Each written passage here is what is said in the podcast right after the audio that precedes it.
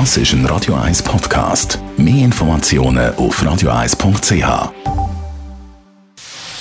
Doppelpunkt. Die legendärste Talkshow von der Schweiz. Mit dem Roger Schawinski.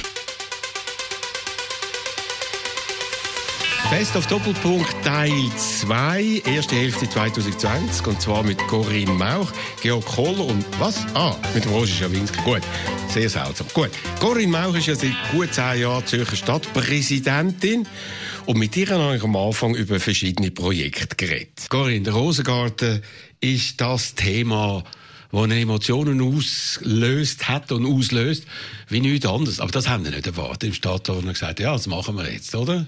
Was meinst du mit das machen wir jetzt? Ja, die haben gesagt, wir sind dafür und der Kantonsrat ist dafür und so weiter.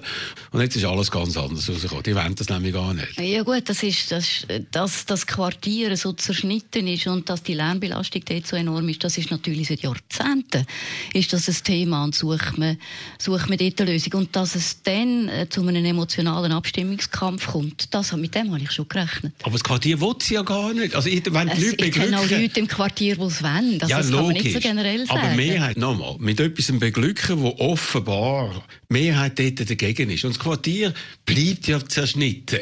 Es wird ja dann nicht irgendwie zugemacht. Es wird ja kein Garten in die Mitte angelegt, sondern es gibt dann einfach Tramlinien irgendwann einmal, äh, nachdem du schon lange nicht mehr Stadtpräsidentin bist, oder? Also der Stadtrat hat sehr intensiv sich mit dieser Vorlage befasst und er hat, wie du sagst, er hat gesagt, er unterstützt das Projekt, hat aber auch gesagt, er will sich nicht aktiv in dem Abstimmungskampf äußern und an dem Beschluss vom Stadtrat wollte ich jetzt mich halten. Wir haben Vor- und Nachteile abgewogen. Du hast jetzt Nachteile aufgezählt. Das Tram ist ein grosser Vorteil, den der Stadtrat erwähnt hat. Nachteil klar, die, die Bauzeit, die Tunnelportal, aber unter Abwägung von allen Vor- und Nachteilen ist der Stadtrat zum Schluss gekommen, dass nach Jahrzehnten Lösungssuche, äh, dass man jetzt Vorteil als überwiegend sieht und darum das Projekt unterstützt. Genau, ja, das ist ein gutes Stichwort. Jahrzehnte. Seit Jahrzehnten tut man planen, jetzt tut man abstimmen, dann noch ein Jahrzehnt bauen und dann soll es passen. So funktioniert doch die Welt nicht und Zürich nicht. Genau das ist doch das Problem. Stadtrat halten sich zurück, finde ich ein bisschen schwach. Altstadträte äußern sich. Und das finde ich ja noch bemerkenswert. Ja, das finde ich auch bemerkenswert. Eben, und die kommen noch von der gleichen Partei wie die Mehrheit im Stadtrat. Was sagst du da dazu, was der Sepp Estermann mm. da äh, produziert im Moment? Also sowohl äh, Martin Vollenwieder, äh, Martin Waser, Sepp Estermann, Katrin Martelli, alle, die sich jetzt da äußern, oder auch mein Vorgänger, der Elmar Ledergerber, die sind natürlich, das, die sind frei. Ja, aber gleich. Aber ist das der Stil, wie man ihn kennt, oder? Nein, es wie ist nicht das? der Stil, wie man ihn, man ihn disparate, oder? Aber es ist auch eine spezielle Situation, das anerkenne ich. Eben, wieso ist sie denn so speziell? Warum? Eben, wieso fühlen Sie sich jetzt bemüßigt, sich so eigentlich zu benehmen, wo nicht das ihre Rolle ist? Das müsstest Sie fragen. Nein, das müsstest Sie ich frage aber dich, äh, ich, man muss ja nachvollziehen, muss immer sich in die anderen hineindenken. Die haben offenbar ein riesiges Anliegen, dass sie jetzt sich so äh, für die Sache oder gegen die Sache einsetzen. Also was ich in einer Diskussion, in einer so einer kontradiktorischen gehört habe, ist, das Anliegen, das zentrale Anliegen ist eigentlich, dass man die Diskussion führt. Und das finde ich ein legitimes Anliegen. Und das verweigerst ja du, oder? Der Stadtrat? Der Stadtrat hat einfach seine Position bekannt gegeben und, und ja, ich habe sie vorher dargelegt. Aber ich das lange eigentlich nicht. Die anderen Sachen tun ihr euch auch für Vorlagen einsetzen. Das ist jetzt hier einfach so beschlossen worden. Also, reden wir doch über etwas anderes, was schief rausgekommen ist, nämlich das Triemli-Spital. Das Äh, Triemli-Spital, dem geht es hervorragend. Super Spital, das grossartige Leistungen erbringt und auf dem Weg zu seiner finanziellen Gesundung auf bestem Weg ist. Nachdem er 176 Millionen hat müssen abschreiben, die Bausumme war 290 Millionen, also mehr als die Hälfte hat man gerade müssen abschreiben. Das ist doch eine Fehlplanung. Jetzt kann ich auch wieder auf das sagen. Das hat glaube ich angefangen die Planung, bevor du Stadtpräsidentin warst. Ist Ja, richtig? weit vorher, weit vorher. Genau. Und vor allem, was eben entscheidend ist, oder, es ist ja nicht nur das Triemli, wo in dem, in dem Gesundheitsumfeld wirklich sehr gefordert ist, das sind alle Spitäler. Alle sind sehr gefordert. Und seit man mit der Planung von dem Spital oder von dem Bettenhaus, muss man sagen, angefangen hat, haben sich auch die Rahmenbedingungen massiv verändert. Also das DRG-System, das man geplant hat, hat noch niemand mit dem DRG-System gerechnet. Eben, das kommt jetzt wieder dem entgegen, was ich gesagt habe, dass man Planungen macht für etwas, was dann zehn Jahre braucht, bis es kommt und nachher hat sich alles verändert, oder? Ja gut, das sind demokratische Entscheidungen. Ja, aber eben die Stimmbürger haben äh, offenbar... Also das ist ja so. Die Welt verändert sich manchmal und man weiß nicht in alle Zukunft, was es wird passieren. Das darf einem aber nicht daran hindern, mit guten Argumenten gute Entscheidungen zu fällen. Solche, die man aus dem Moment und aus dem, was absehbar ist, als gut bezeichnen. Und das ist damals nicht absehbar gewesen. Finde ich ein bisschen schwach, wenn du sagst, der Stimmbürger hat entschieden. Dem hat man eine Vorlage. Nein, man hat natürlich einen Antrag gestellt, schon Genau. Klar. Fachleute hätten doch müssen das wissen. Die Stimmbürger haben doch das nicht können wissen. Hingegen, über was ich etwas könnte sagen, ja. ist über ein grossartiges Projekt, ja. wo ich mit zehn Stadtpräsidentinnen und zehn Stadtpräsidenten von der Schweiz verfolge, nämlich das Projekt von einer neuen dezentralen Landesausstellung. Genau, Nexpo. das ist dieses große Projekt und über das redest du lieber als über den Rosengarten und über das Triemli. Und das machen wir natürlich auch, weil du bist Stadtpräsident, ich mache immer, was du sagst. Also ein Projekt, das es noch nicht gibt, wo es also auch keine Kostenüberschreitungen gibt, wo es auch keine Bauverzögerungen gibt, wo es auch sonst noch kein Problem gibt, weil das ganze Projekt gibt es noch nicht. Aber du willst es durchführen. Es gibt es schon. Also, also, wir sind wirklich schon sehr intensiv, die zehn Städte am Arbeiten. Wir sind der Überzeugung, dass jede Generation, eigentlich seit über 100 Jahren, hat jede Generation ihre Landesausstellung gehabt. Wir sind der Überzeugung, dass das etwas sehr vielversprechendes ist, eine Chance für Zürich, eine Chance für das ganze Land, wenn wir uns, was wir uns zum Thema gesetzt haben, darüber auseinander äh, diskutieren und auseinandersetzen, wie wenn wir im 21. Jahrhundert in dem Land, wo sich rasant und immer rasanter verändert, wie wenn wir da drinnen in dem Land zusammenleben. Wir sind aber auch überzeugt, man kann das nicht mehr so wie in früheren Format machen machen. Und darum, es kommt ja auch bottom-up von den zehn Städten. Wir wollen das klar partizipativ machen. Wir wollen es so machen, dass es eben nicht einfach an einem, in einer Zeit an einem Ort, in einem abgrenzten Gelände, alles zentral und riesig zusammenkommt, sondern eben dezentral. Und wir wollen, dass eben jetzt schon läuft, dass, dass das ein rollender Prozess, wir sagen dem evolutiv ist, so mit einem Höhepunkt im Jahr 2028. Aber jetzt laufen schon viele Sachen. Also Expo, der Name irritiert mich, das ist ja Expo, wir müssen nur Ende. Das heißt eben neue Expo, oder? Ah, Expo. Das ist wie Exit und äh, Brexit, oder? Tönt's mich, oder?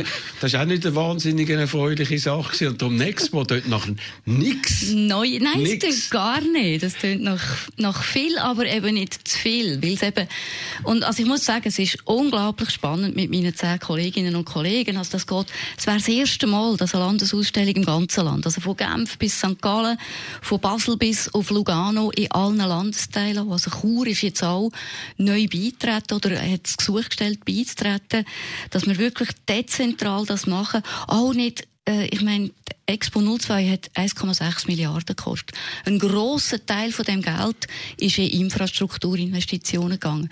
Weil wir das eben dezentral machen, weil auch die Städte darin eine wichtige Rolle spielen, wo eben die Infrastrukturen schon haben, sei es Verkehr, sei es alles andere, werden wir die Expo sehr viel weniger kosten, weil es eben nicht so einen, einen riesigen Anlass an einem Ort gibt. Also ich muss sagen, also die Landi-Ausstellung 1939 habe ich knapp noch verpasst.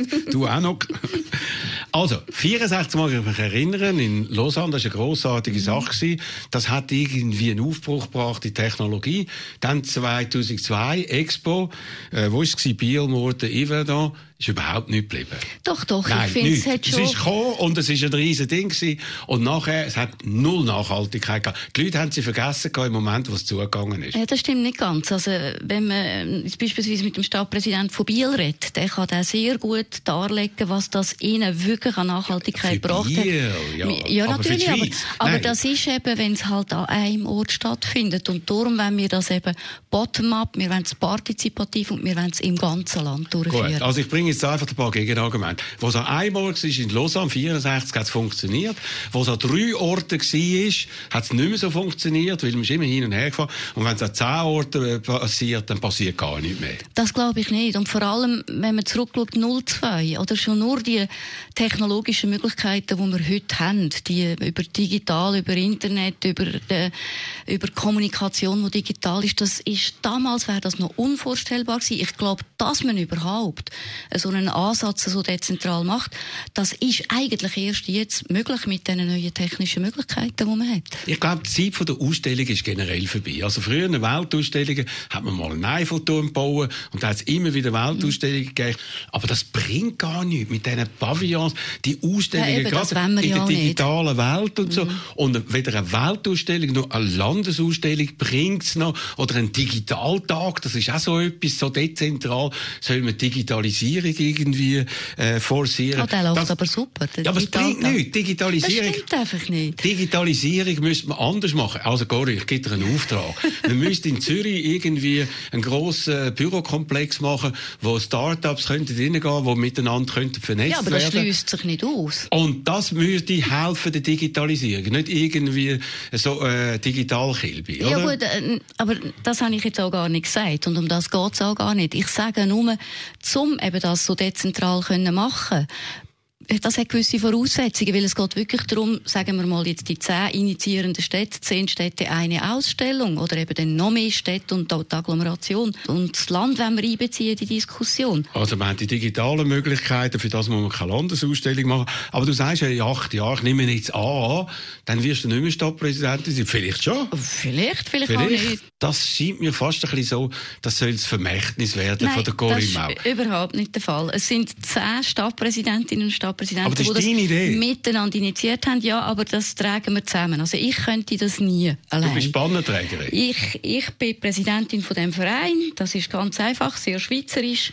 Und wir tragen das miteinander und wir wollen das ausbauen. Wir wollen das jetzt auch inhaltlich weiter vertiefen. Wir wollen vor allem weitere Partner gewinnen. Das Interesse ist gross, das merken wir. Also Mercator Stiftung unterstützt beispielsweise jetzt auch schon ein Projekt, äh, den Explorer. Das ist eine völlig neuartige Meinungsumfrage, wo es um Wert von der Schweiz geht, wo wir noch stark uns eben auch anlehnen an, an Sachen, die im 64 eine Meinungsumfrage dort gemacht worden ist, wo ein rechter Skandal war, weil der Bundesrat hat dann die am Schluss nicht veröffentlichen weil es Fragen drinnen hat, äh, die ihm nicht passt haben. Da hat zum Beispiel geheißen, kann man ein guter Schweizer sein, wenn man erst am Morgen um halb zehn aufsteht.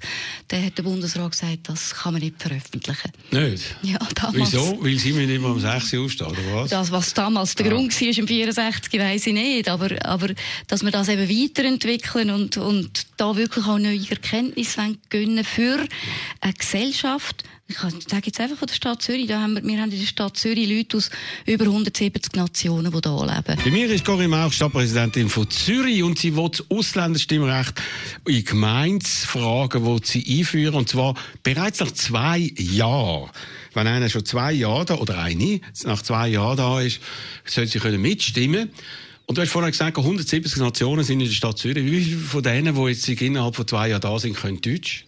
Es sind etwa 95 Prozent der Leute, die im Alltag Deutsch schreiben und lesen und es sind über 90 Prozent der Leute, die im Alltag Deutsch reden, sich unterhalten, obwohl nur 80 Prozent davon deutsche Muttersprache haben. Also Deutsch ist wirklich die Sprache, die im Alltag gebraucht wird. Aber haben Sie da wirklich eine Untersuchung? Das glaube ich jetzt einfach nicht. Doch, da kommen, doch das wissen wir aus Befragungen. irgendwelche Experts kommen und so, mhm. die sind in ihren Bubbles innen und so, die lehren doch nicht Deutsch. Und dann müssen sie so über Sachen abstimmen wie der Rosengarten und alles andere. Ah, gut, das ist Kanton. Aber es gibt so viele Stadtvorlagen, äh, wo sie dann müssten sich damit beschäftigen.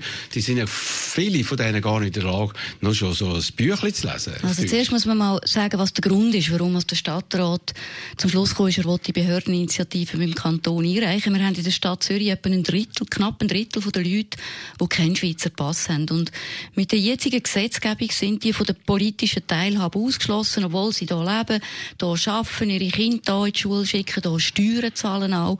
Und wir sind der Meinung, äh, auch mit der Entwicklung von der Gesellschaft, wo immer internationaler wird, mit der Globalisierung, haben wir ein demokratiepolitisches Problem. Wir wollen, indem wir es eben für die Kommunalebene wollen, ermöglichen, wenn wir äh, die demokratischen Entscheid breiter abstützen und stärker legitimieren. Und äh, ich muss das auch richtig sagen. Wir, jetzt verbietet uns der Kanton, das zu machen. Obwohl in der Schweiz acht Kantone kennen das, teilweise sogar auf der kantonalen Ebene. Und über 600 Gemeinden, das ist etwa ein Viertel der Schweizer Gemeinden, kennen das kommunale Stimm- und Wahlrecht für Ausländerinnen und Ausländer. Es ist also absolut nichts Exotisches. Und wir wollen, dass der Kanton den Gemeinden und den Städten ermöglicht, wenn sie das wollen, so ein Stimm- und Wahlrecht einzuführen. Es würde aber auf jeden Fall in der Gemeinde, in jeder einzelnen Gemeinde, noch eine Abstimmung brauchen. Wir wollen auch, dass der Kanton den Rahmen vorgibt. Was sind äh, Möglichkeiten und eben so eine Mindestwohnsitztour von zwei Jahren aber ist das Mindeste. Aber eine Gemeinde darf dann auch sagen, das ist uns zu wenig. Wir wollen fünf Jahre oder vier Jahre für beispielsweise. Was bist denn du? Für was bist du? Bist du für ja, zwei das finde ich, das finde ich eben wichtig, was du gesagt hast. Wieso haben wir überhaupt so eine Mindesttour drinnen? Weil es geht um Leute, die da sind, die da sich engagieren und da bleiben, die aber noch nicht äh, die zehn Jahre Frist, die lange Frist bis zu der Einbürgerung erfüllen. Also die, die im Prinzip zwischen zwei und zehn Jahren da sind. Danke vielmals, Corinne Mauch. Letzter Titel. Billie Eilish, very stylish, hat äh, abgerundet an den Grammys und gewählt natürlich die Platte von der ersten Stadtpräsidentin Corinne Mauch.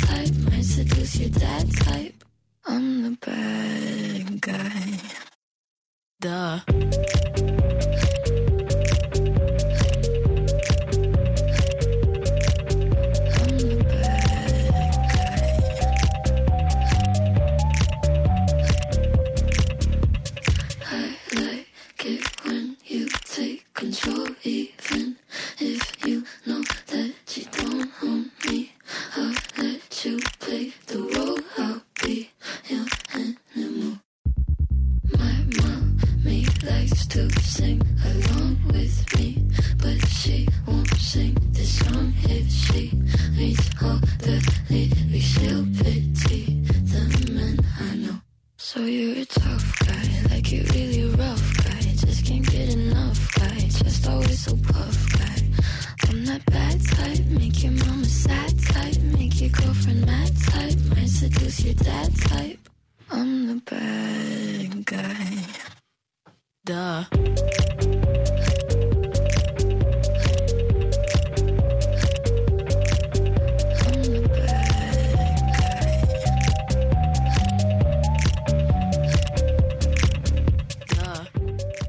Kohler ist emeritierter Philosophieprofessor, übrigens auch noch ein guter Freund von mir.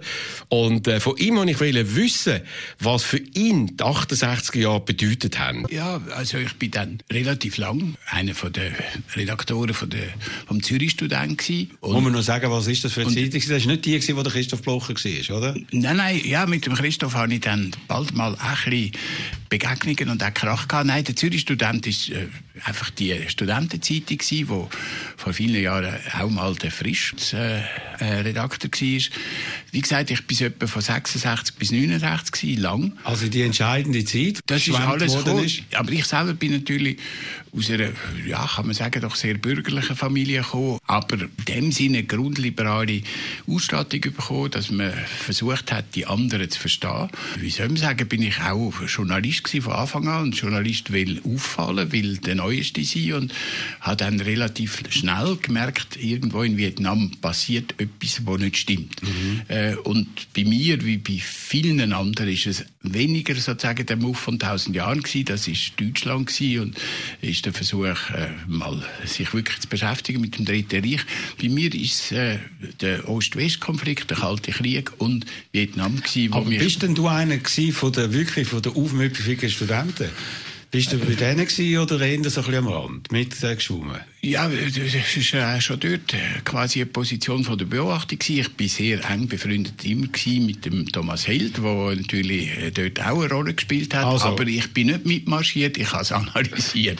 Der Thomas Held, muss man sagen, er war der Rudi Dutschke von ja. Zürich. Er mag sich daran nicht mehr so genau oder nicht mehr so gern erinnern. Also ganz links bist du nie gewesen. Nein. Und äh, das ist äh, ganz klar, eben in deinem Fach bist du auftreten, hast Artikel geschrieben und hast irgendwie keine Berührungsängste gehabt, nicht nur in der NZZ, hast auch einen Blick geschrieben, ein bisschen äh, Hang nach äh, Breitenwirkung und ein bisschen populistisch. Ja, populistisch nicht. Also äh, der Blick hat ja eine Phase gehabt, wo er und das habe ich gut gefunden, die Leute ernst genommen hat und denen auch einiges zugemutet hat. Und bei dieser Zumutung äh, ist es so gewesen, dass äh, sie gefunden haben, vom Blick her, also der Man kann dich ihnen zumuten? Ja, man kann mich. und ich habe eine Sprache gesucht, die funktioniert hat, aber eigentlich äh, habe ich nie, also populistisch schon gar nicht.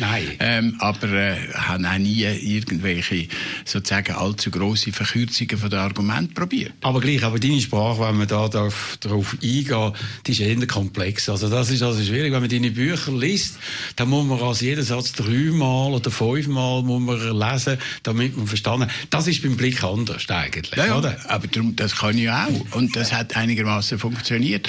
Äh, also als Lehrer an der Uni, wo man frei redet, ich habe immer meine Vorlesungen freigehalten, mit Stocken, mit Ä und äh, Wiederholungen, dann versuchst du den direktesten Weg, äh, Text, wo man liest, jedenfalls in der Philosophie, sind durchaus so gedacht, dass man sie zweimal liest. Das finde ich jetzt nicht falsch. Philosophie, das ist eine ganz eine alte äh, Wissenschaft, kann man sagen. Was hat die heute noch zu bieten? Also, oder ich frage jetzt, jetzt ein bisschen simpel. Äh, eben, du hast über Kant, glaube ich, Litzarbeit geschrieben. Ja, nein, dies. Hä? Auch dies, ja, über ja. Kant, Schopenhauer, Nietzsche etc. Was hat sie heute zu bieten? Wer sind heute die grossen Namen in der Philosophie? Die, die uns irgendwie auch mit Nachhaltigkeit können in die Zukunft begleiten können? Für mich ist es klar, der Jürgen Habermas ist einer, jedenfalls im deutschsprachigen Raum, ist eine überragende Figur. Ist er aber nicht ein Soziologe eigentlich? Nein, nein, er ist ein Sozialphilosoph, aber er ist äh, sozusagen der Hegel von unserer Zeit. Er kann fast über alles äh, schwätzen manchmal. Nein, nur nicht. Es ist immer relativ schwierig. Aber er ist ein bisschen verschwunden eigentlich. Er ist einer von den 68er damals mal, äh, ist er eigentlich so richtig aufgekommen, ist einer ja. von den Ikonen gewesen. Aber irgendwann ist er dann auch ein bisschen in den Hintergrund. Ja, ja klar. So ein grosses Werk, so ein, eben Kant ist ein grosses Werk. Hat er schon, hat er geschrieben. Hat er geschrieben. Zwei bis drei. Äh, aber, ja klar, auch der Kant ist zum Teil zu seiner Lebzeiten nicht so, es ist intern. Er war verkannt Entschuldigung. ja, das nicht, aber äh, die Wirkung, die er dann hat und er zählt sozusagen zu den zwei, drei allergrößten von der westlichen Philosophie seit 2000 Jahren, das ist dann erst im 19. Jahrhundert entstanden. Ähm, nein, beim Habermas bin ich überzeugt, aber zum Beispiel mein Vorgänger und auch ein Lehrer von mir, der Lübe, Hermann Lübe, lebt immer noch. Der hat vielleicht nicht den Rang vom Habermas in der Szene, engeren Szenen, aber er ist ein bedeutender Philosoph mit großem Einfluss. Aber ein Name, der immer wieder aufkommt, Foucault. Ja, ja, klar. Also über Foucault habe ich natürlich auch geschrieben. Äh, er ist primär ein ganz brillanter Schriftsteller. Äh, er hat Bücher geschrieben, die ich absurd finde, aber interessant in der Was Frage. Was heißt absurd?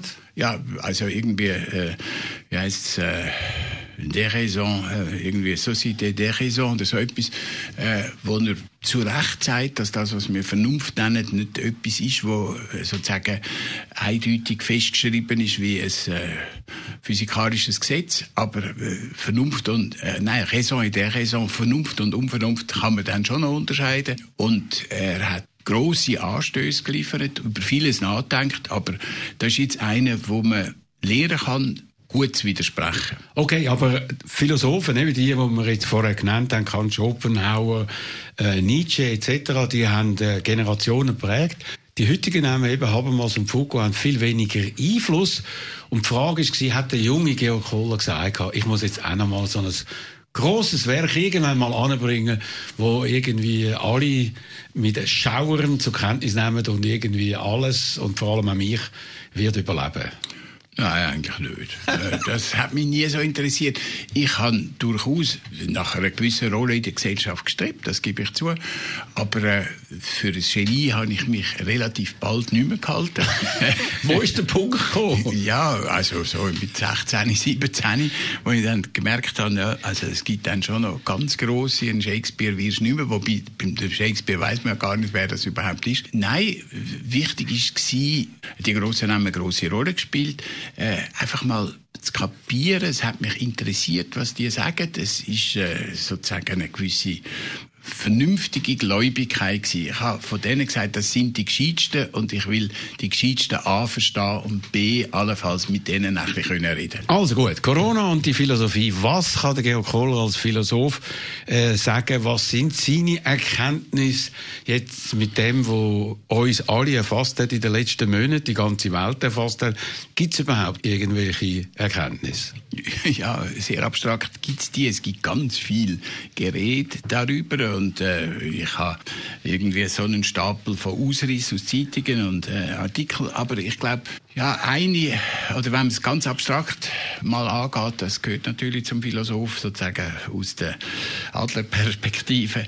Ähm, einerseits merkt man, eine riesige Ungleichheit. Ganz persönlich, äh, ich habe die ganze Corona-Zeit eigentlich äh, durchaus als äh, gar nicht schlimm entdeckt. Ich bin nicht viel abgelenkt worden. Ich habe ziemlich viel können schreiben. Ich habe aber immer noch ein paar sehr gute Freunde, wo wir uns immer wieder getroffen haben, zwei oder dreimal pro Woche haben wir zusammen zu Nacht gegessen.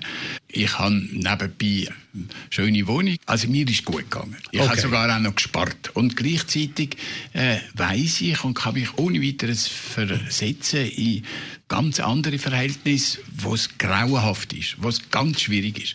Also etwas, wo einfach im Zusammenhang mit der Quarantäne entstanden ist, im weitesten Sinn, ist das Bewusstsein und eine Verschärfung von der Ungleichheit in der Schweiz, aber auch weltweit. Äh, und Ungleichheit ist ja ein riesiges Problem, nimmt auch zu. Also ich weiß nicht, vielleicht hast du auch schon äh, hier mal über den Piketty geredet, wo das zum grossen Thema macht. Also das ist das eine.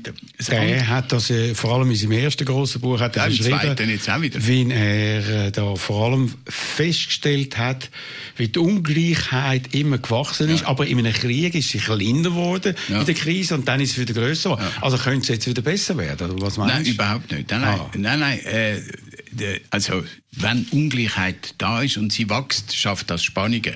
Äh, mit dem müssen wir rechnen. Das Zweite ist, äh, dass natürlich, jetzt mal abgesehen von der politischen Spannung, die mit Ungleichheit zusammenhängt, wo natürlich zurückwirkt auf den Staat äh, und all die Probleme zwischen Neoliberalismus, Sozialliberalismus, Sozialismus wieder äh, scharf machen wird, äh, die Trend, wo wir schon drin sind, die werden natürlich zunehmen. Also der Digitaltrend wird äh, sicher verschärft werden.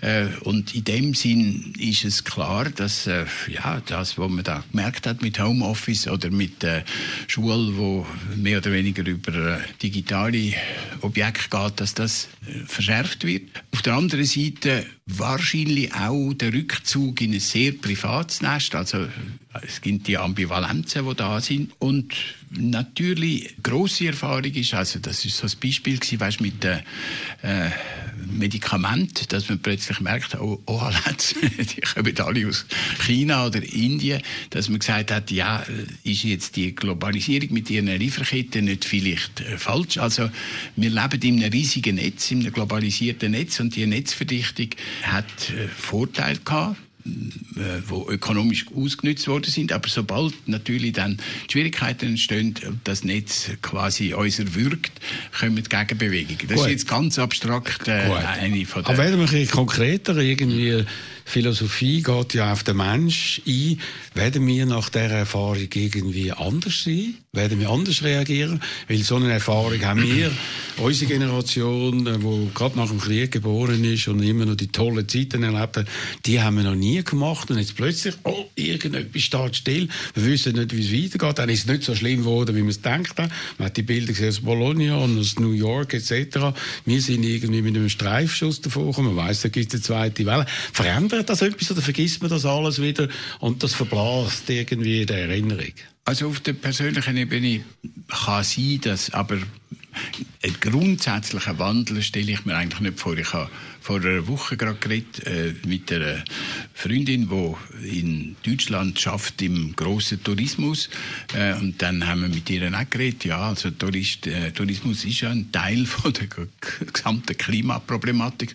Hat sie gesagt, nein, Sie glaube ich, äh, das, was in Deutschland nach wie vor wirkt, also Geiz ist geil und dass man ganz billig eine grosse Reise kann machen kann, das wird wieder kommen. Also mhm. von dort her, glaube ich, gibt es viele Sachen, wo ja. Also man lernt nichts aus so etwas. Man wird auch nicht bessere Menschen, auch nicht schlechtere Menschen oder Nein, vielleicht vorsichtigere Menschen. Ja, vielleicht vorsichtiger und kann ja sein, dass man jetzt da, ich habe gerade das Gespräch gehört, wo der Herr Klürer da am Radio geführt hat und dort hat er gesagt, naja, natürlich will Swiss ihre äh, Policy weiterführen, aber vielleicht modernisiert sie also Treibstoffe, die weniger klimaschädlich sind. Das, glaube ich, wird schon kommen. Und ja, aber das hat jetzt, glaube ich, mit dem nichts so. Das ist sowieso ein Trend, den sie machen müssen. Eben, ich habe ja gesagt, ja. ich habe ja gesagt, die Trend Verschärfungen oder die Trends, die unterwegs sind. Und das ist jetzt aber ein guter Trend. Ja, aber vielleicht wird der eher gebremst, weil das äh, erfordert ja mehr Investitionen. Jetzt haben sie ja weniger Geld. Also müssen sie es vielleicht äh, sogar rausschieben. Wenn man es dann richtig anschaut, oder? Vielleicht oder vielleicht nicht. Man kann ja. natürlich sagen, okay, dass das Klima eine riesige Problematik ist, wo möglicherweise dann sehr viel schneller noch eine viel größere Katastrophe uns blühen wird. Das ist ja nicht ausgeschlossen. Also, mhm. Und von dort her kann man dann schon möglicherweise die Langfristlösungen äh, zu Ungunsten von der Kurzfristlösungen favorisieren. Also das wäre ein Stück lernen. Bei mir ist der Georg Kohler, er ist also nicht nur Philosoph, emeritierter Philosophieprofessor, sondern jetzt auch noch Literat. Er hat gerade das Buch herausgegeben, Lichtwechsel, 51 Gedichte. Äh, darüber werden wir noch kurz reden. Gedichte sind auch sehr kurz. Äh. Nein, nicht alle, nicht alle. ja, aber du hast eben Gedichte geschrieben, 51. Also die Zahl ist wahrscheinlich nicht zufällig. Nein. Äh, warum 51? Ja, also ein bisschen mehr als die Hälfte. und äh, die 51 Gedichte sind ja etwa in 50 Jahren und ist ein bisschen mehr als die Hälfte von meinem Leben für Ja, genau. Also es hat, wie alles, äh, Gedichte müssen voller Assoziationen und Ansprüche Gut, also kannst du mal kurz eins vorlesen? Ja, das ist, wo ich schon... Eigentlich ein Liebesgedicht, das heißt Mon Salève. Es kann wichtig sein, dass deine Zigarette bei meinem ersten Streichholz brennt oben auf dem Berg, wenn der Himmel voll Herbstböen ist und das Feuer rar. Es kann wichtig sein, dem Einverständnis der Dinge zu begegnen, an der Baumgrenze, wo das Reden schutzlos wird das, was ich gerade vorgelesen habe, halte ich für ein gutes Gedicht. Äh, das ist eine Situation, die man ganz genau kennt äh, und wo du dich reinversetzen kannst. Und irgendwo hat das jeder erlebt. Und das ist eine Situation, wo ich, eben darum habe ich gesagt, das ist eigentlich ein Liebesgedicht, mhm. äh, mit einer Freundin zum ersten Mal oben auf dem Berg bin und eigentlich sie küssen will, aber dann zünde ich halt mal Zigaretten an. Und gleichzeitig bist du in dieser Situation halt... Hast du das oft gemacht? Das ist jetzt intim, über das reden wir jetzt nicht. okay, also, was hören wir als nächstes? Meine Wiener Zeit, Ursula Strauß, Ernst Molden. Wildnis heißt das auf Hochdeutsch Wildnis, mhm. heißt es auf Wienerisch.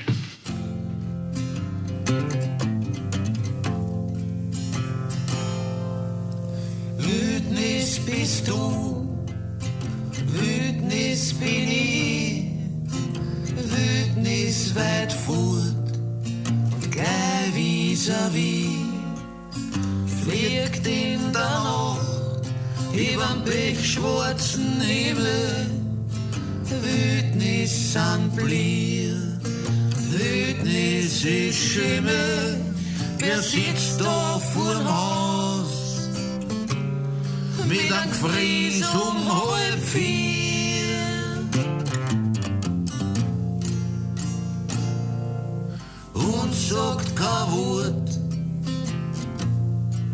Die Wütnis an mir.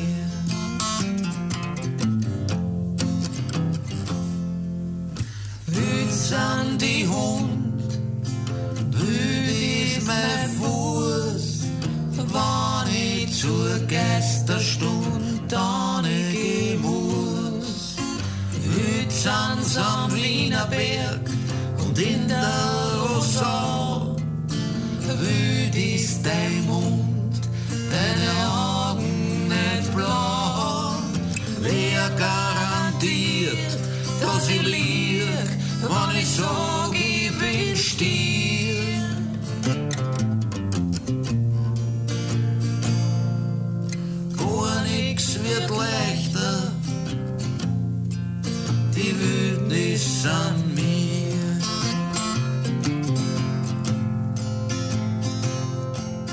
Der ehemalige Chefredakteur von uns, Jan von Tobel, hat äh, aufgrund von meinem neuesten Buch, die Schawinski-Methode, von mir wollen wissen, wie ich mich fühle, für einmal auf der anderen Seite vom Studiopult zu stehen.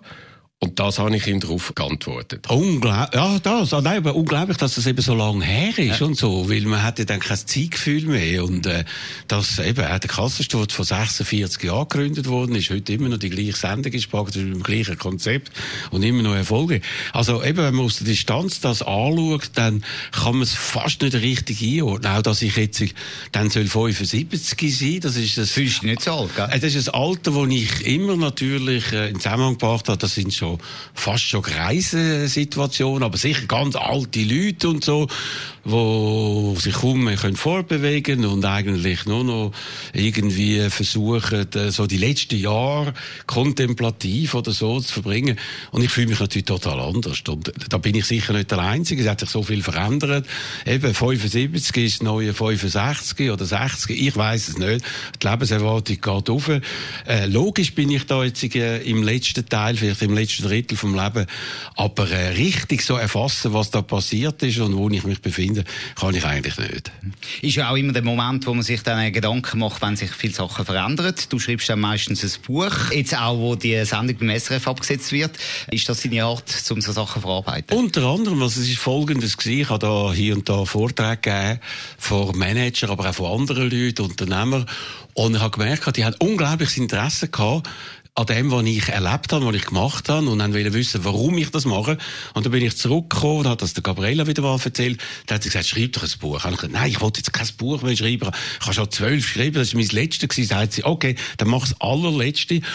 Und dann habe ich mich irgendwie mit dem Gedanken angefangen zu befassen und habe versucht zu überlegen, systematisch, warum hat jetzt der Typ aus dem Kreis 4, der gar nicht so speziell ist, nicht speziell intelligent oder... Auch nicht äh, aus einer Familie gekommen ist, die jetzt viel. Einfluss gehabt hat. Im Vater hat er auch Bettwaren verkauft. Ja, unter anderem. Also, ich bin dann der Erste gewesen, der dann äh, die Matur gemacht hat, doktoriert hat und so weiter. Aber warum hat der Sachen früher gesehen, mehr können realisieren, umsetzen, auch Sachen mit grosser Nachhaltigkeit vom Kassensturz über Radio 1, über Radio 24, über Tele Zürich und so weiter und so fort. Was sind da Gründe dafür? Und er hat das angefangen systematisch aufzuschreiben und dann ist eben das Buch rausgekommen, die Schawinski-Methode, 15 Kapitel, gebe ich so meine Grundsätze, wo ich zum Teil, wo ich äh, erst hinterher realisiert habe, dass ich mich genau so verhalten habe und habe das Gefühl gehabt, so, jetzt bin ich in einem Alter, wo ich ein bisschen auch mentormäßig Sachen kann weitergeben an jüngere Leute wie dich und andere. Das ist Äh, auch ein Bedürfnis von dir geworden im Alter, dass du das weitergibst. eigentlich immer schon gewesen. Ich habe sehr viele Leute habe ich ja coacht äh, im Verlauf der letzten Jahrzehnte und sehr viele sagen mir, hey, dort hast du mir mal das und das gesagt und der Satz ist mir so so geblieben, bis auf den heutigen Tag. Ich mag mich zum Teil überhaupt nicht mehr erinnern.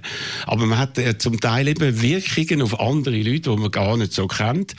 Und äh, offenbar sehr vieles ist da gut angekommen, weil ich habe so ein gutes Verhältnis mit so vielen Leuten, die mal da geschafft haben, aber auch Verhältnis mit den Leuten, die jetzt da arbeiten, da bei Radio 1. Äh, das beglückt mich und offenbar kann ich da Leute auf eine Art und Weise beeindrucken und auch beeinflussen, dass das als positiv wahrgenommen worden ist und wird und hat das jetzt in Buchform hineingebracht.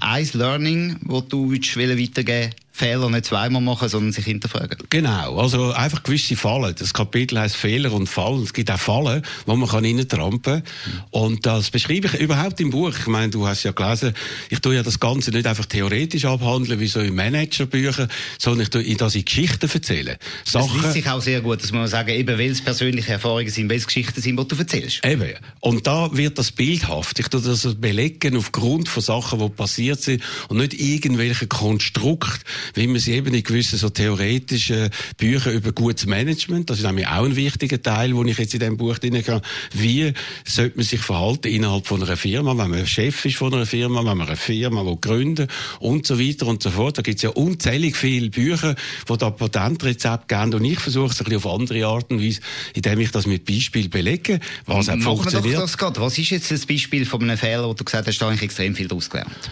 Also beispielsweise äh, Ah, ich habe einmal äh, die Lust gehabt, plötzlich ein Radio machen für klassische Musik, oder? Weil es das noch nicht geht, Opus Radio gegründet und habe das gemacht aus einer Laune raus, weil ich das Gefühl hatte, ich habe jetzt Radio 24 gemacht, jetzt habe ich mich x Jahre mit neuen Musik beschäftigt, Popmusik, jetzt mache ich mal das Gegenteil. Und habe das aber nicht abgeklärt, ob da wirklich ein Markt vorhanden ist, ob da eine genug breite potenzielle Hörerschaft vorhanden ist, hat das gemacht, also aus einer äh, persönlichen Interessenlage heraus. Du hast dein, auf dein Herz gelassen und den Verstand ausgeschaltet. Genau. Und hat dann zum Teil eben auch noch Probleme gehabt, weil der Ogi, damalige Medienminister, hat uns keine Sendefrequenz gegeben. Er hat gesagt, es gäbe keine. Nachher hat man herausgefunden, es gibt noch hunderte von Frequenzen. Und jedes Lokalradio hat jetzt 15 UKW-Frequenzen und so weiter und so fort. Also man hat das nochmal dann aber äh, verkleinert, die potenzielle Hörerschaft. Und dann hätten das nicht können funktionieren. Also das heißt persönliche Hobbys wo man hat. Und persönliche Anliegen, die man hat, die kann man ja pflegen. Aber daraus ein Geschäftsmodell zu machen, ist noch etwas anderes. Und ein anderer Punkt ist 180 Grad, immer die Gegenseite quasi, immer das andere machen, was alle anderen machen. Das ist auch etwas, was Also beispielsweise, ja genau, das mal, also nachdem ich x Jahre schon Radio gemacht habe, alle haben dann gesagt, jetzt als nächstes gibt es Fernsehen in der Schweiz, privates Fernsehen. 1992 sind Gesetze entsprechend angepasst worden und da hat man das erste Mal können auch Fernsehwerbung machen in der Schweiz. Und da haben alle grossen Verlage in der Schweiz eine Studie gemacht und haben dann festgestellt, in ihrem sehr gut ausgeschafften Konzept, man braucht da dazu, um ein Fernsehen, ein privates Fernsehen in der Schweiz macht etwa 100 Millionen, aber der Markt gibt das nicht her. Darum ist die Schweiz für privates Fernsehen. Und das habe ich dann zur Kenntnis genommen und dann habe ich mich eben umgetrüllt und habe gesagt, okay, die Schweiz ist zu klein, aber Zürich ist genug gross. Hallo, warum? Weil wenn ich ein Fernsehen mache für die ganze Schweiz, bin ich in Konkurrenz mit allen grossen Fernsehanstalten aus der Schweiz. Hast extreme Kosten natürlich auch. Ja, und aus Deutschland und so weiter. Wenn ich aber etwas mache für Zürich, dann bin ich der Einzige und kann ganz ein anderes Konzept machen, hat das auf ganz andere Kostenbasis machen und hat dann die Idee gehabt, Tele Zürich zu machen, das erste private Fernsehen in der Schweiz, einfach weil ich nicht das Gleiche angeschaut habe wie die Experten in den grossen Verlagshäusern, sondern überlegt dann, wie finde ich ein USP, ein Unique Selling Proposition, etwas, was die anderen nicht haben und auch nicht in dem Sinne können kopieren so leicht. Und äh, hast ja gesehen, was passiert ist. Nachher, kurz darauf aber hat es dann überall die Teles gegeben, in der ganzen Schweiz, die das alles haben versucht zu kopieren. Unter anderem auch mit dem Konzept. Halb Stunde aus, halb Stunde Tag. Mehr Geld habe ich nicht gehabt. Bin ich belächelt worden für das. Habe gesagt, hey, mach dir nur Wiederholungen heute. Äh, im Zeitalter vom Internet, oder, ist das natürlich auf technischer Ebene viel leichter möglich. Aber dazu mal ist das sehr äh, innovative, moderne Art und Weise wo man hat können, die äh, starre Barriere, wenn ich am halb acht die Tagesschau verpasst, dann habe ich sie immer verpasst. So ist es damals. Hat man können durch die Wiederholungen aufbrechen und hat funktioniert und funktioniert bis auf den heutigen Tag. Und ist natürlich dann auch kopiert worden, SRF Info, wo man dann eingeführt hat, wo man natürlich versucht hat, auch das zu konkurrenzieren. Wenn man dir jetzt so zulässt, man hört natürlich sehr häufig, du sagst, ich habe die Idee gehabt, ich habe das erfunden. Das ist nicht äh, die schweizerische Art. Da eckst du natürlich auch zum Teil an, indem du das alles auf dich beziehst. Es stimmt eben in dem Sinn gar nicht. Ich erzähle es natürlich, wie es war. Mhm. Aber richtig äh, so eingedrungen ist das natürlich in der Comedy-Form beim Victor, Victor Jacobo, Jacobo. oder? Das war meine Und- Idee. gewesen. Ja, genau. Der, der, das ist, hat er sehr brillant gemacht. Er ist ja in Sachen Parodie von Menschen ist er ja brillant, oder? Er hat also mich äh, erkannt, auch mein Äußeren und mein Habitus, wenn ich rede, wo ich selber dann gestaunt habe, ah, so bin ich. Also, er kann, ist ja- Selbsterkenntnis gehen, indem der Victor Jacobo angeschaut ja, er ist äh, sehr ein guter Beobachter und kann das hervorragend machen. Durch das ist das Image irgendwie dann perpetuiert worden und die Leute haben das Gefühl gehabt, ich sage so wie in der Comedy vom, äh, vom Jacobo und das bin ich natürlich überhaupt nicht. Ich bin auch nicht der, der äh, nur immer die kritischen Fragen stellt, so wie man mich zum Teil äh, da in dieser Sendung Doppelpunkt äh, kennt, aber durch gewisse Sendungen oder am Fernsehen. Das ist eine Rolle. Und als Mensch und äh, als Chef, jetzt kannst du vielleicht sagen, als, äh, als einer, der Mitarbeiter führt in der Familie und so, bin ich ganz ein anderer Mensch. Und Leute, die mich kennen, die haben von mir, glaube ich, ein, bisschen ein anderes Bild als die. Als ich dich kennengelernt habe, bin ich sehr überrascht gewesen, wie du bist im persönlichen Kontakt. Das muss ich definitiv sagen. Ich habe dich auch kennt aus den Fernsehsendungen und ich habe gesehen, dort äh, hast du eine Rolle, dort machst du das. Aber im persönlichen Kontakt, du hörst auf einen, man kann mit dir diskutieren, man kann Ideen haben. Das ist definitiv anders, als du in der Öffentlichkeit überkommst. Stört dich das jetzt vielleicht auch aufs Alter ein bisschen, dass du da äh, so einseitig überkommst? Du, es ist ja klar, dass die Leute äh, einfach äh, sich ein Bild gemacht haben und wer in den Medien auftritt, der hat natürlich irgendwie eine andere Position und dann tut man sich ein bisschen auf das dann Die eben... Frage war, stört dich das? Ja, stört mich schon. Ein ein bisschen, muss ich schon sagen. Weil ich habe das Gefühl, eben, wenn du sagst, also wir arbeiten da jetzt in der Geschäftsleitung da bei Radio 1, wir sind ein Team, wo wir zusammen arbeiten. Und, äh, das ist nicht jetzt einer, der da sagt, äh, ich bin der Chef, bewundert mich. Man weiss, heute gibt so viele charismatische Chefs, die einfach äh, nur sich mit Athlaten umgehen, dann aber auch sich bewundern lassen und, äh, auf die Art und Weise dann unkritisierbar sind. Ich mache mich bewusst kritisierbar, indem ich eben Sendungen mache, wo ich zum Teil auch nicht perfekt bin, wo ich Fehler mache. Und damit ist es auch, glaube ich, einfacher für Mitarbeiter da zu arbeiten und zu sagen, ja, der ist ja auch nicht perfekt. Und wenn ich mal einen Fehler mache, ist es vielleicht auch nicht so schlimm. Roger, wir haben über Kritik geredet. In deinem neuen Buch, dort packst du zwei Hände aus gegen das SRF. Dort schreibst du unter anderem über die Moderatorinnen und Moderatoren. Es werden die TV-Präsentatorinnen und Präsentatoren vorwiegend nach optischen Kriterien gecastet. Bei den Herren ist offenbar vor allem der ideale Schwiegersohn-Typ gefragt. Du schreibst von ewig lächelnden, gut frisierten, gut angezogenen und gut erzogenen Menschen, die dort vor der Kamera stehen. Warum du hast jetzt so antreten, ist das, weil deine Sendung abgesetzt worden ist? Nein, das ist eine Kritik, die ich schon lange hatte. Und die Kritik muss man ein bisschen differenziert anschauen. Das Kapitel heißt Persönlichkeiten. Und ich führe dort auf, dass früher einfach viel mehr Persönlichkeiten gewesen sind. Zum Beispiel ein Walter Scheibli, wo der kam ist zu mir, zu Radio 24, hat er gesagt, ich habe immer Sportreporter werden, ich bin da äh, Vertreter für äh, irgendwelche Apparate und so. Aber beim Essen, also bei der SRG hat man mich abgelehnt, weil ich einen kleinen Sprachfehler habe. Klein ist leicht untertrieben. Gut, also.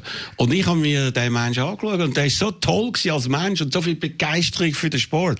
Und äh, er hat ihm gesagt, du kommst jetzt zu uns und ich mache aus dir einen Star. Und du weißt, was passiert ist. Er ist also neben Benetton der bekannteste Sportreporter geworden. Standing Ovations im Hallenstadion für ihn, wenn er mit seinem Pulli dort äh, hockt. Ich gebe auch andere sättige Beispiele, auch bei der SRG, früher einen Hans-O Staub, der eine Stimme hatte, der total heiser war, wo man eigentlich das Gefühl hat, er kann nicht das Mikrofon, ist eine Ikone geworden und so weiter. Und was ich sage, die Art von der Auswahl von Mitarbeitern gibt's heute nicht mehr. Heute äh, wird alles ein bisschen über einen Leisten geschlagen. Ich muss noch sagen, es hat tolle Leute bei der SRG oder bei SRF und gute Kollegen und ein paar Leute, die wirklich echte Persönlichkeiten sind. Auch mit der Nathalie Wappler habe ich können, äh, so ein kritisches Interview machen. Das erste Interview, wo sie gegeben hat. aber auch für sie, dass sie in die Sendung gekommen ist. Ja, Wie, spricht. wie ist das passiert? ist sie freiwillig gekommen? Also gut, also jetzt, jetzt, jetzt können wir ein bisschen bisschen aus dem, was, aus dem Nähkästchen. Aus dem Nähkästchen plaudern, das musst also, du jetzt noch erzählen. Eigentlich, äh, mein Vertrag ist abgelaufen bis Ende Jahr, Mhm. Ende 2019. Und sie hat dann gesagt, komm, wir tun noch verlängern, ein Vierteljahr. Ich habe dann gefragt, warum. Das war nicht sehr klar gewesen, aber ich glaube, weil die Nachfolgesendung dort einfach noch nicht äh, parat war, wo jetzt dann ja soll kommen. Und dann hat er gesagt, okay, ich mache das, aber eine Bedingung habe ich, du musst noch zu mir in die Sendung kommen. Und dann hat sie sich da gehalten und das finde ich toll. Muss ich sagen, ich habe ihr auch gratuliert. Dank nach der Sendung. Sie war übrigens sehr happy über die Sendung, wie sie mir gesagt hat. Es ist alles gut gegangen. Und ich glaube auch dort, Transparenz, Transparenz, Transparenz.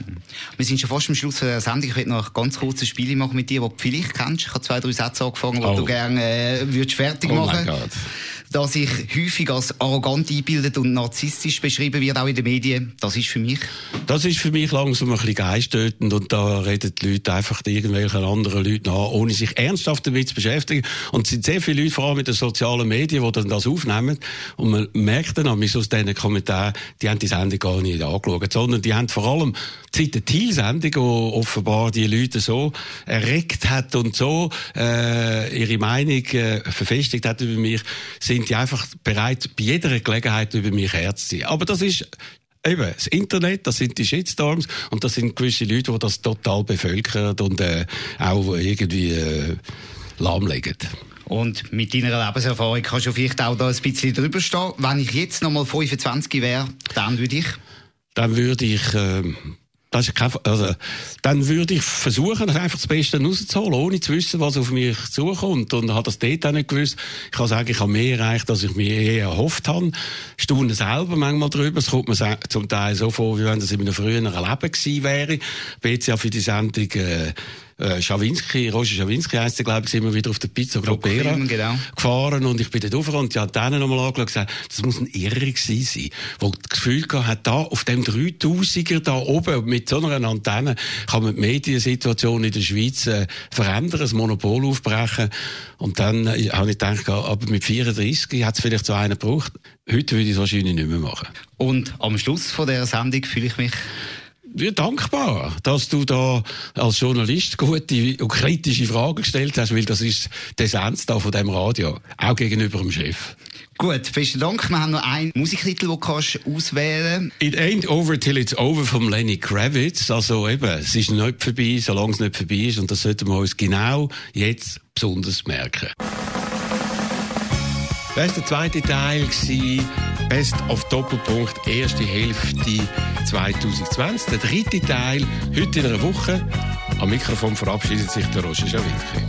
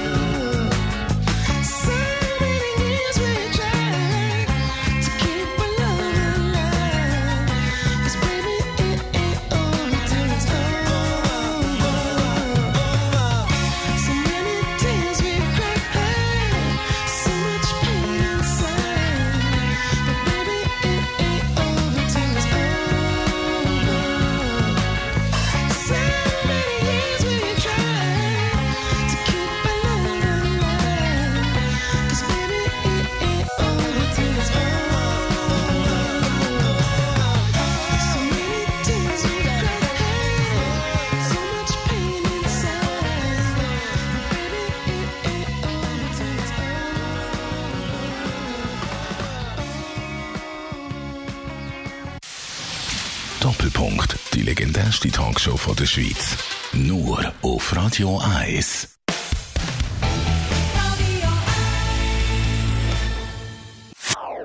Das ist ein Radio 1 Podcast. Mehr Informationen auf radio1.ch.